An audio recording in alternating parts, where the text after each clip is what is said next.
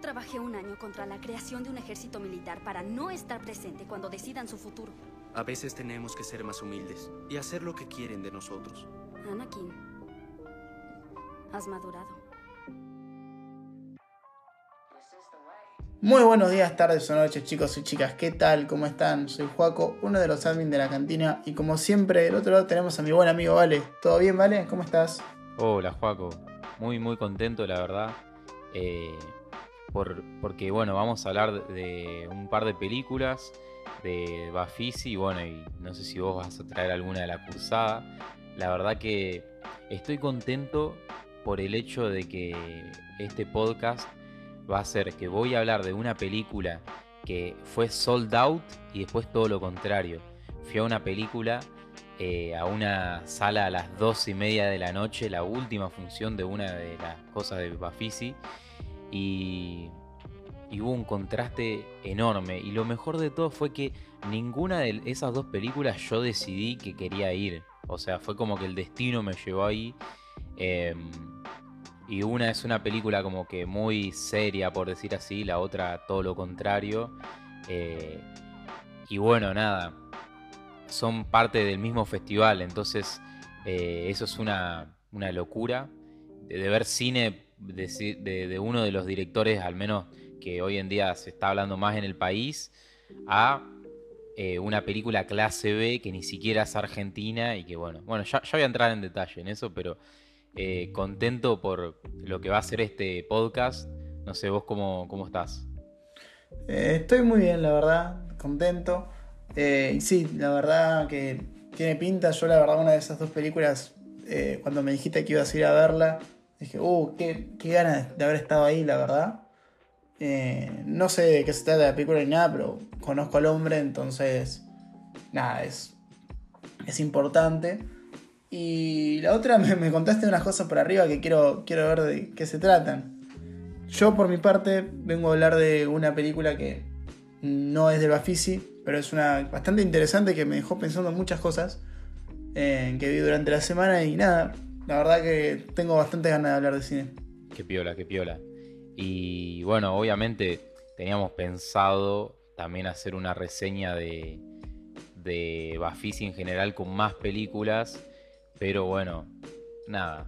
Eh, hay veces que, como sacamos capítulos toda la semana y es algo que nos mantiene activos y motivados con la vida en general, bueno, nada, era eso, teníamos que hacer un podcast eh, para ustedes y porque para nosotros también, porque nos encanta. Y bueno, nada, se dio por esto. Quería aclararlo por, antes de arrancar. Y bueno, y justo está ese, ese contraste eh, entre eso, una película sold out y una que nada que ver, muy cine B. Así que vamos a empezar por la película cine B, que me parece una experiencia de cine diferente la que tuve ayer. Eh, básicamente fue así la cosa. Como ustedes saben, ahora estoy trabajando y cursando en la universidad. O sea que mis días son muy, muy largos. Y aparte porque trabajo a la tarde, a la noche curso, entonces em, prácticamente no, tengo tiempo para el ocio y ahora que está haciendo el Bafisi, bueno, nos acreditamos porque obviamente hay películas que nos hacemos un espacio para ir a ver, pero durante la semana no estamos yendo, estamos yendo los fines de semana. Y entonces me, pasó que ayer volví como recansado a mi casa y había estado en una clase que hablaban de que había abierto, reabierto un cine porno, ¿viste? Un cine que pasan porno y yo me quedé pensando en la clase, eh, ¿qué gente va a ese tipo de cines? Bueno, obviamente voy adelantando, no es porno la película por las dudas, pero me puse a acordar, viste, Taxi Driver, eh, ahí que está De Niro viendo el porno así como que el tipo, la, la, película por si no la vieron, que creo que todos la habrán visto, pero es un señor que tiene insomnio y empieza a trabajar de taxista y bueno, y conoce como lo turbio de la noche y, y bueno, eso debido a su insomnio. Entonces yo dije, che, ¿y si voy al cine en este estado de estrés máximo? Eh, a ver lo que sea, ni si, agarré la guía de películas que tengo de Bafisi y dije, ¿a cuál puedo ir? Una vez que terminé de cocinar, o sea, eso, o sea, no es que solo volví de la universidad, no, no, cociné, ordené cosas, me bañé, bla, bla, bla. Y ya cuando el cuerpo te dice, viste, tenés que dormir porque mañana tenés que seguir. Y dije, vamos al cine, vamos al cine, no importa nada, no tiene sentido. ¿A cuánto está el cine? A 1,5 kilómetros, o sea, encima eso, para ir y, sabés que vas a salir a las 2 de la mañana, eh, no tenía sentido, simplemente tuve como algo que me dijo, tenés que ir, ¿me entendés? Y, y eso, fui sin saber qué, qué iba a ver. La película se llamaba Faraday, es española, y yo primero veo el título y pensé, ah, Faraday, o sea, debe ser, em, no sé, algo en inglés pensé que era. Yo no sé, eh, algo, algún documental o qué sé yo. No, no, terminó que era una película que el protagonista se llamaba Faraday y era eh, un señor que era como vidente, por decir así, no, no me sale la palabra, pero que como que controlaba la mente de otras personas y era una comedia de clase B que estaba bien técnicamente, o sea, el sonido creo que nomás en un momento se escuchó un tic. La fotografía no era como, qué sé yo, con súper presupuesto, con altas luces y demás, pero se veía bien.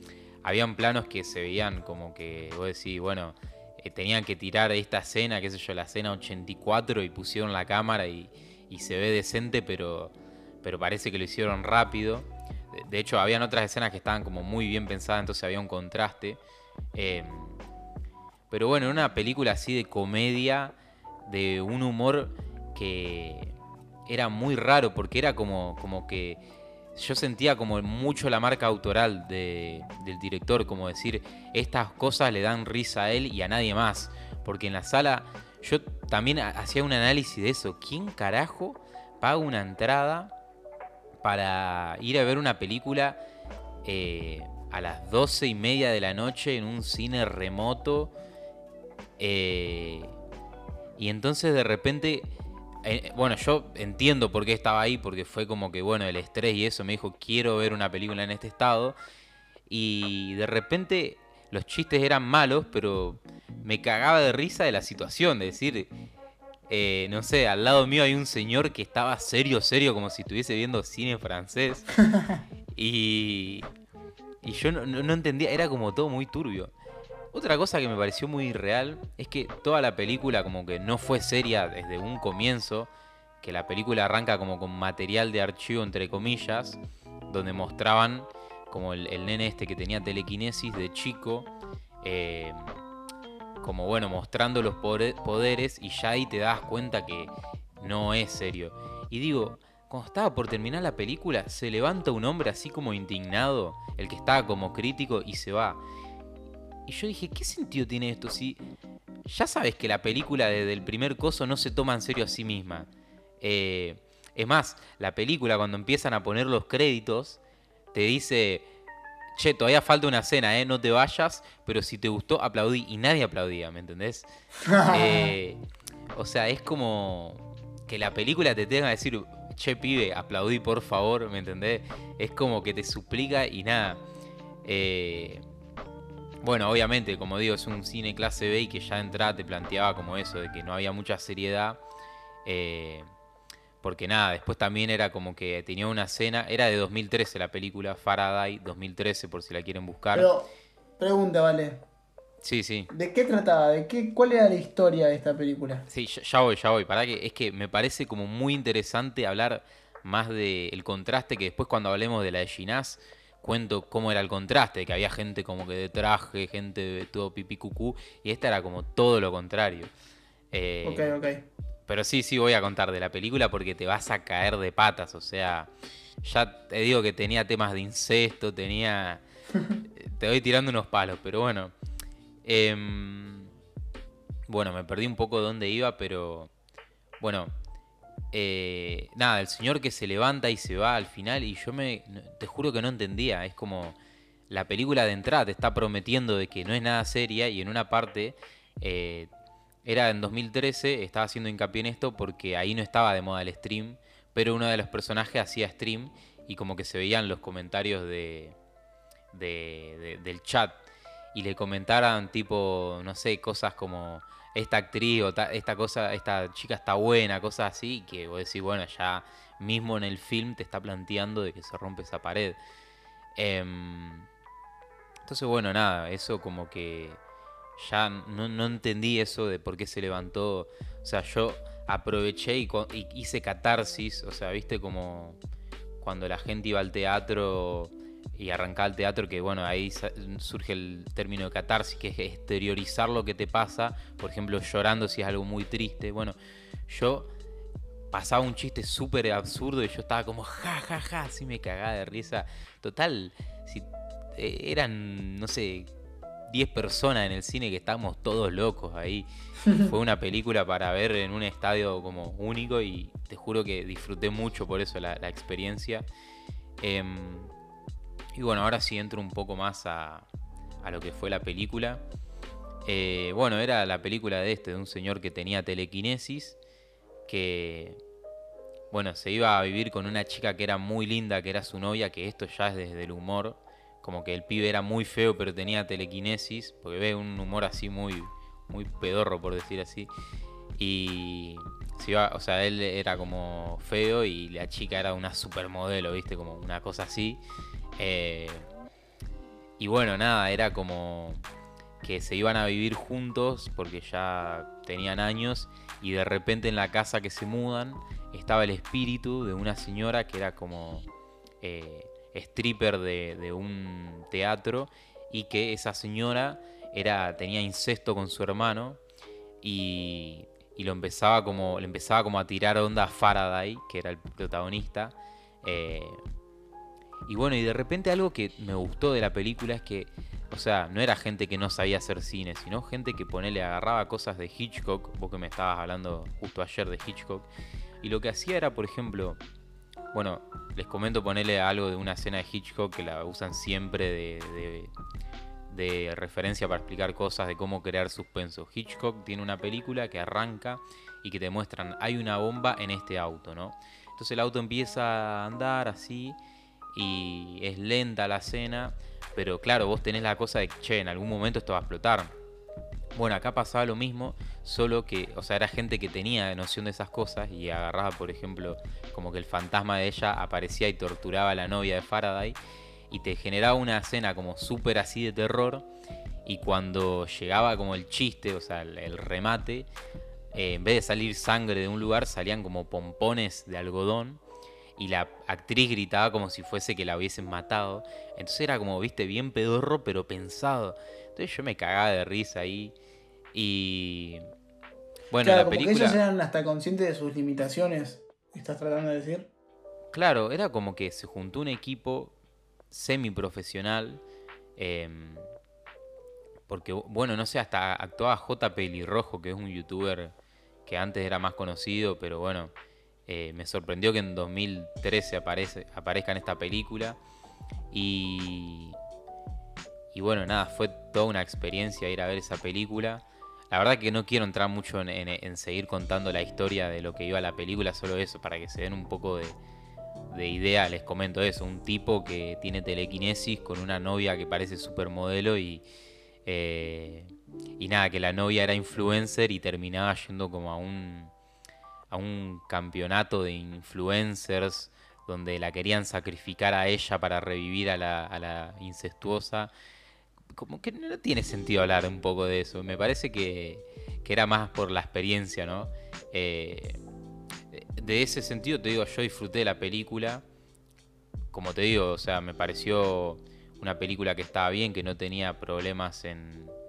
O sea, que para lo que te planteaba es como que te entraba, te, te decía, che, mirá, si vos estabas pensando en venir a ver una comedia tipo, no sé, eh, un poco más elaborada, no, no, bueno, ya está, si no te gusta andate, era como eso. Y, y bueno, nada, eso por un lado. Bueno, por otro lado voy a hablar de una película que es todo lo contrario y por ahí hasta el destino quiso que pase esto, que, o sea, que vea como lo top, top, top y después algo que no a nadie, no sé.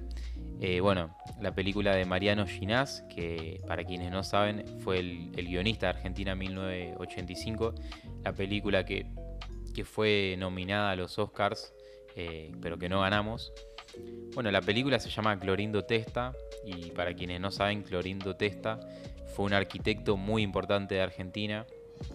Eh, o sea, diría hasta el más importante capaz, que bueno, hizo eh, lugares que son muy, muy conocidos acá en Argentina, ya sea la Biblioteca Nacional, que es como una biblioteca enorme, que tiene como forma hasta una nave, te diría, de, de Star Wars, es como, como que es un palito que sube y de repente tiene como una cúpula, no sé, no soy arquitecto, así que bueno, voy a tener mis problemas en describir esto, pero bueno, es como que sus sus estructuras eran muy diferentes a lo que se acostumbraba en la época y que hoy en día vos pasás por esos lugares y también te, resultan como, no sé, eh, que te los quedas a observar. Por ejemplo, después está el Hospital Naval que tiene forma de crucero, es como que todas las ventanitas son circulares.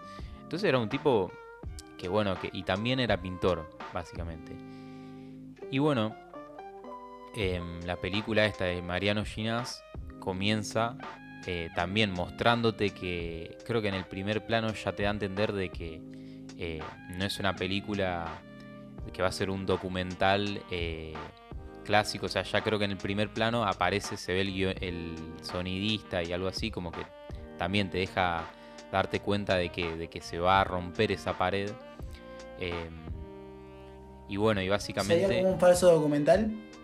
No, no, no es falso documental porque aparece Mariano Ginás todo el tiempo, el director, actúa y bueno, yo dudé mucho de cómo catalogar esta película porque es complicado, ya que Mariano Ginás comienza la película diciéndote, bueno, este no, no va a ser un, un documental como esos que son pretenciosos y y bueno, y, muestra, y, no voy a mostrar fotos de mi padre con Clorindo Testa y, y, voces en off, una cosa así.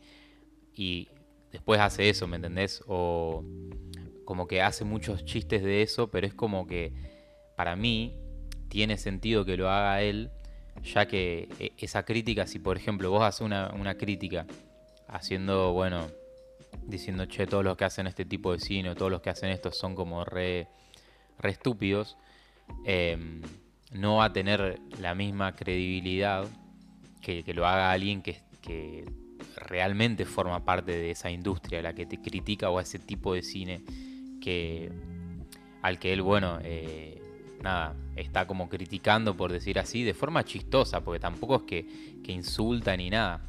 Pero por eso es difícil de catalogar a la película pero algo bueno que tuvo esa función fue de que la mayor parte del elenco estaba presente ahí y intervinieron cuando terminó la, película porque había preguntas y respuestas. Em, entonces, bueno, eh, familiares eh, de Clorindo Testa comentaron, por ejemplo, que se notaba como la personalidad de él, de Clorindo, y que Clorindo Testa sería como la película, por decir así. O sea, eso es lo que yo interpreto al menos, no, no es que... Pero lo notaron a él en ese sentido de que había muchos chistes. Y, y bueno, y que decían que Clorindo era una persona como muy humorística. Entonces, es loco que él, por ejemplo, en la película, como es un falso documental, o sea, no, perdón, dije que no era un es un documental, perdón, eh, donde él, por ejemplo, muestra cómo trabaja con el, con el montajista. Él filmó un montón de cosas y también filmó cuando estaba editando la película y dándole el sentido, ¿no? Entonces, constantemente ahí dice, bueno, esta película se llama Clorinda Testa. ¿Qué cosas no es? Bueno, no es un documental acerca de la vida de mi padre. Y él va y habla mucho sobre la vida del padre y eh, su relación con Clorinda Testa. Eh, como que, ¿me entendés? Él como que dice que no es tal cosa y después se convierte en eso la película. Claro, es medio eh, humor la película, ¿no? Claro, o sea, en, en toda la sala la gente se estaba riendo, ¿viste? Y bueno, por ejemplo, en un momento se está filmando, o sea, ya se habrá terminado de filmar, pero porque esto, o sea, se filmó el año pasado, en septiembre aproximadamente, eso dijo Mariano. Y el primo de Mariano está dirigiendo otra película que es como una biopic de Clorindo Testa, una- la, la película real, dijo él, ¿no? Entonces, eh, ¿Pero qué pasa con los Ginas? ¿Están relacionados con él? No, no, no, o sea, no, porque el padre era amigo de Clorindo. Es Ah, como, ok, ok. No sé, como que, no sé, yo haga una película de un amigo de mi viejo porque fue conocido y por qué sé yo. Y porque tenés como información, o bueno, no información, pero como que, nada, lees algo a tu familia, eso.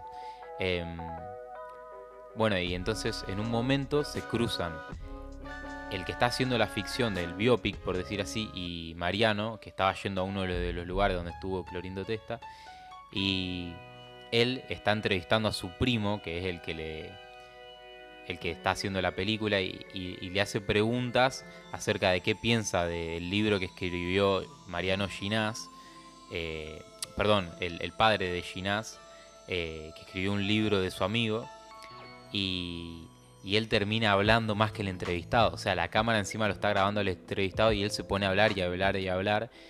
Y ahí mismo te vuelve al momento donde están montando la película. eh, y empieza a hablar la esposa de Mariano Ginás de la vida real, que bueno, también actúa de la esposa en, en la película. Y le comenta, che, pero no lo dejas hablar, ¿entendés? Entonces es como que, de esa forma es como que eh, es una lectura muy, muy rara la que yo le hice a la película.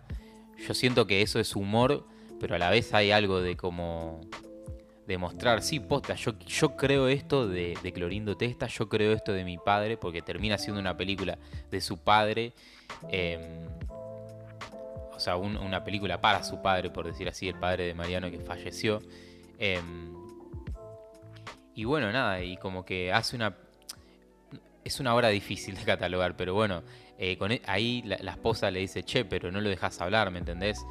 Y a ver, que él te tome la decisión de, de mostrar a su esposa diciéndole, che, no lo, no lo dejas hablar, está mostrando como que él quiere hablar de algo que no es la película para eso, que vos vas a la película y pensás, bueno, se llama Clorinda Testa, yo espero una, una película de Clorindo Testa, y no va de eso.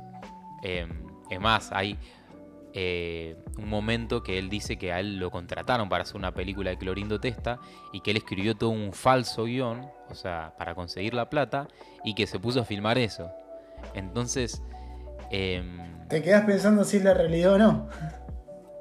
sí, sí, pero bueno, no sé, te, te- te quedas dudando mucho. Entonces, yo creo que esa es la gracia de la película. Em, bueno, obviamente yo la sobrepienso también porque, primero porque te genera algo como trabajador y como viendo tantos documentales. Y bueno, como te digo, me parece loco que él, siendo una figura como importante dentro de la industria del cine nacional, critique y que por eso la gente se ríe. Porque si yo digo, che, no, el cine este es una basura, van a decir, bueno, un boludito más, pero que lo diga él, ¿me entendés? Y que él a la, a la vez critique lo que haga, me parece como algo muy, no sé, divertido. Y bueno, la gente se cagó de risa, se emocionó después hablando, eh, haciendo preguntas. eh, y bueno, fue una función que estaban entradas agotadas y que me dijo un amigo que se llama Diego, así que le mando un saludo a Diego para, para ir a ver la película, que él podía, él había sacado entrada y yo fui con la credencial de la cantina de Mos Latin, papá. Y ya estaba sold out, pero conseguí lugar, porque bueno, viste, siempre hay uno o dos que, que compraron la entrada y que después no van porque pasó X cosa. Entonces, eso nada, como que lo quería mencionar, como que gracias Bafisi por, por eso, porque si no, no hubiésemos tenido la posibilidad de ver la película, siendo que ya estaban entradas agotadas. Y, y bueno, nada, ahora viene un fin de semana largo. Ahora me voy a callar ya, o sea, estuve hablando no sé cuánto tiempo. Em, así que nada, este fin de semana voy a ver más películas de Bafisi. Ah, y bueno, y lo último que quería decir es que justo el día anterior había visto otra película de la productora de, de Ginás, el Pampero Films. Y, y bueno, tienen todas un, contenido político, por decir así, que es interesante, que no trabajan con el Inca ellos. Entonces, eh, bueno, nada, tienen que trabajar de otra forma y, y nada, y, me, encanta, me encantó la película esa, se llama Trenkelauken, pero da para hacer un podcast completo de esa película, así que no voy a entrar en detalle, pero fue como un fin de semana en el que vi mucho del Pampero Films y bueno, vi un documental y una ficción y Nada, bueno, eso, eso quería decir de Bafisi. Me encanta que esta primera aproximación al Bafisi son dos cosas completamente distintas. Y bueno, ya que nos están auspiciando, les, les digo un poco de, info. El Bafisi es del 19 de abril al 1 de mayo, así que todavía tienen tiempo para ir a ver películas. Eh, y bueno, ponen en Google Bafisi y les va a salir la programación y pueden comprar las entradas ya. Eh, así que nada, los invito a ir. Y gracias Bafisi. Y te dejo la palabra, Joaco, para que hables de tus películas. O que bueno, no sé si quieras comentar algo de todas las cosas que estuve diciendo hasta ahora. Eh, eso. Dale, dale, muchas gracias. Me gustaron tus reseñas. Quiero ir a ver la película de Ginás. La otra no tanto, o sea, por ahí la estoy prejuzgando y la tendría que ver yo, pero bueno, como me la vendiste, como qué carajo acabo de ver. Por ahí no, no me dan tantas ganas de verla como la de Ginás, que sí me la contaste de otra forma. Aparte sabiendo quién Claro. es el tipo, entonces. Sí, sí, Eh, igual para. La otra, como dije, te la recomiendo solamente si te pasa eso de estar quemadísimo y decir, quiero probar hacer esta locura de ir al cine todo desvelado, todo así. Si no, no, que si en tu tarde no te vas a poner a esa película porque pasan cinco minutos y la sacaste, ¿me entendés? Claro, claro, se entiende. Pero bueno, yo no les vengo a hablar del Bafisi. Ya este fin de semana sí voy a ir. Eh, así que bueno, vayamos organizando, vale, si te pinta y vamos juntos. Dale, dale. Y yo vengo a hablarles de una película francesa. Justo me estaba riendo cuando vos estabas mencionando cosas porque es como que lo que tiraban en estereotipos le pegaste en el clavo. Eh, vengo a hablar de una película francesa donde hay bastante porno, en mi opinión, y muy grotesco, y hasta de cierta forma hasta familiar. Entonces es como muy chocante la película. La película se llama Home. Es francesa, como ya dije, y del año 2008. Esta película trata de una familia que viven al lado pegados a una autopista, que está cerrada pero se está por abrir. Entonces, la película trata de esto, de una familia que se va acomodando a lo que va a ser esa nueva vida con una autopista que está constantemente andando. O imagínate el ruido, los quilombos para pasar de un lado a otro, para ir al colegio. Todo, todo es quilombo tras quilombo tras quilombo. Y aparte en esa familia están todos re locos. No hay uno que se salve, están todos re pirados.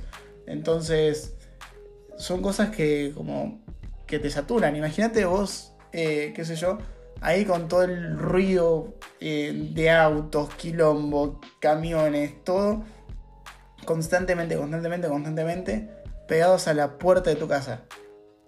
Te- obviamente vas a saltar y vas a querer matar a todos. Es así, es como que Claro, la claro. cabeza explota. O sea, no la vi a la peli, pero me imagino que sí. No sé cómo son los personajes, pero bueno. Supongo que sí, que yo- una persona haría eso. Sí, sí, a ver, en la película no se mata a nadie, pero es como que vas viendo cómo cada uno se, se pone en una locura terrible, a un punto de, qué sé yo, se encierran en la casa y no pueden salir. eh, y acá es lo que viene con el tema del porno, que en realidad no es porno, lo dije mal, hay desnudos en la película. Y es que arranca así, de una. El baño de la casa tenés a el padre de la familia con su mujer y en la bañadera tenés a un chico de 9 años desnudo con su hermana mayor de 25. También en la bañadera desnuda. Y, te, y son 100% explícitos. 100%. eh, te, te muestran todo. Y vos cuando apenas ves eso decís, wow. Y es chocante. Es chocante porque yo ahí me, me preguntaba y decía, y todavía no tengo la respuesta, la quiero buscar, ¿cómo se, se manejarán el tema de las productoras y demás, el tema de los desnudos en la niñez? Porque, Claro. qué sé yo, a mí O sea, yo... no es lo mismo, viste, un bebé, ponele, que un pibe de 12 años, viste. No, obvio Aparte, que no.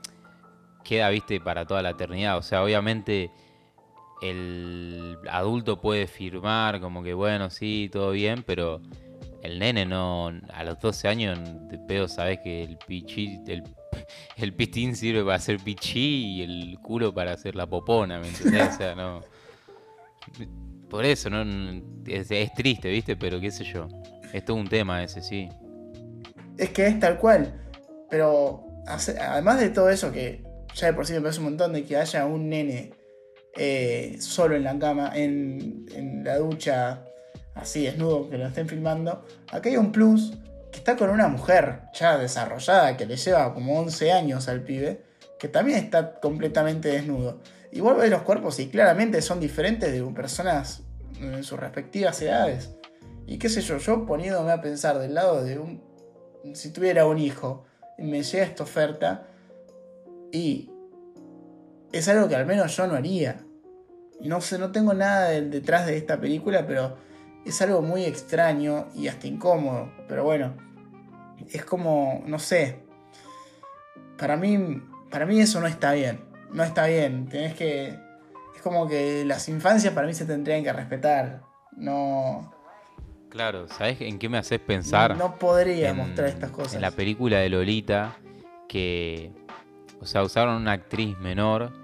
Y yo lo que, mi, opinión con esas cosas es que, o sea, cuando vos lo que estás haciendo con la realidad no es mostrarla tal cual, o sea, si vos estás haciendo, por ejemplo, un documental de, no sé, de los niños salvajes, por decir así, y no sé, y grabás a un chico que, conocés lo de los niños salvajes, los bebés que fueron aislados eh, por X motivo de la sociedad y que, bueno, lo descubren, qué sé yo, a los 20 años y que vivieron en la, selva o algo así.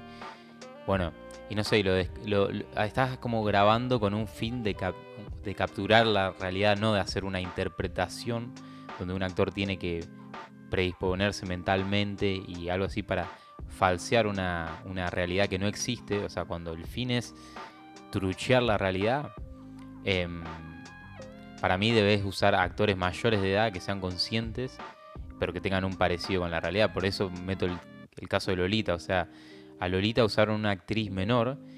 em, y hay un montón de actrices, eh, y más en esa industria, que, que, o sea, que parecen chicas, que chicas menores me refiero, y que te podrían haber dado su consentimiento para hacer esa realidad que vos no que vos querés mostrar, porque diferente es eso cuando digo que vos que estás documentando algo y querés mostrar cómo, em, cómo es la realidad, querés denunciar si hay un problema o querés, ¿me entendés a lo que digo? Pero bueno, eso es lo que yo pienso de, de- del uso de menores en ficciones y en documentales.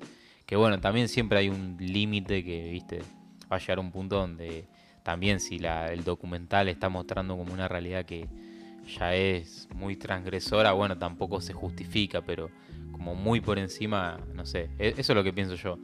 Eh, no sé, quiero saber qué, qué opinás. Sí, se entiende lo tuyo y yo opino parecido.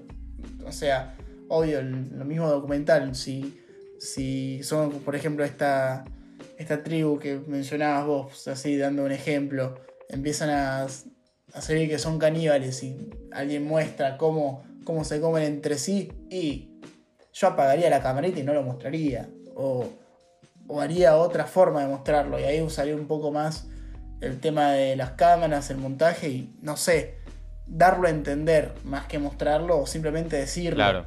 No, no ser tan explícitos. Y, por que- eso tenés que tener una posición. Si vos decís eso, se empiezan a comer. Yo no decía una tribu.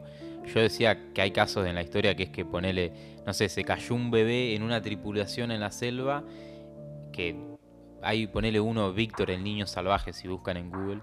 Que fue un caso de hace unos cuantos años de que apareció un chico que primero se lo confundían con un mono o algo así.